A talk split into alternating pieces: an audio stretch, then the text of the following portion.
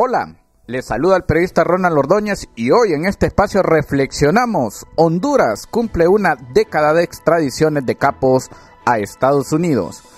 Cada 89 días Honduras extradita a uno de sus ciudadanos a Estados Unidos luego de la primera extradición en mayo de 2014 y que posteriormente le siguieron 39 más.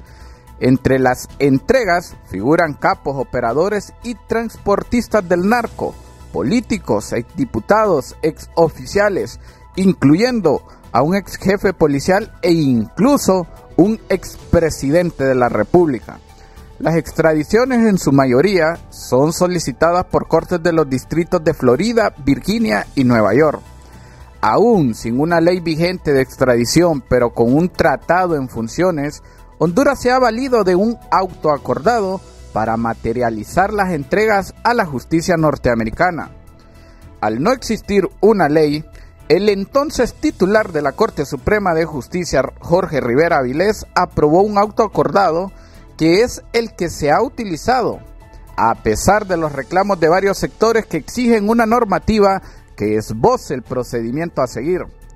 Honduras hizo una reforma a la Constitución en el año 2012 para permitir la extradición de sus ciudadanos a Estados Unidos por delitos de narcotráfico, crimen organizado y terrorismo. Desde ese momento, 40 connacionales han sido entregados a la justicia norteamericana, incluidos un expresidente de la República, un ex jefe de la policía, un ex alcalde y otros capos que por décadas gestionaron el envío de cientos de toneladas de cocaína a Estados Unidos.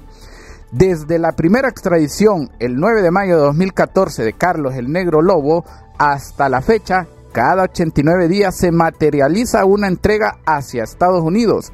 Desde grandes capos hasta operadores de quinta categoría han corrido a suerte de someterse a la expatriación. Para agotar los procesos de extradición, la Corte Suprema de Justicia creó un auto acordado ante la ausencia de una ley que duerme el sueño de los justos en el Poder Legislativo.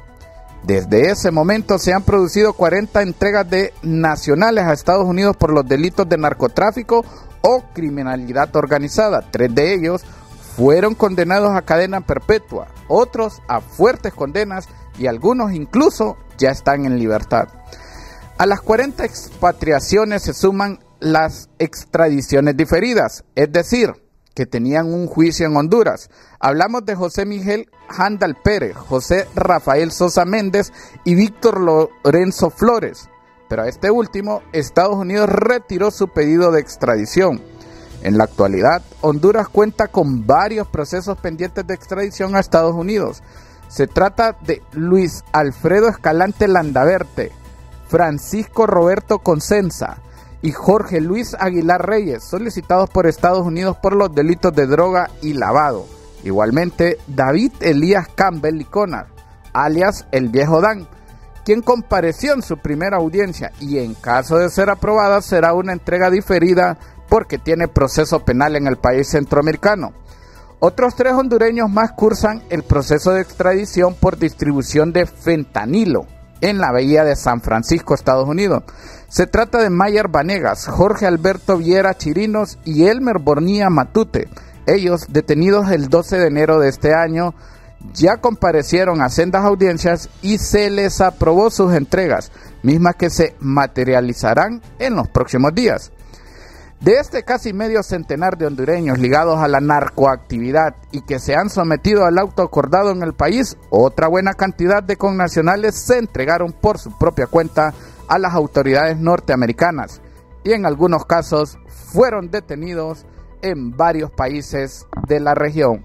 Hasta acá el podcast de hoy. Nos encontramos la siguiente semana.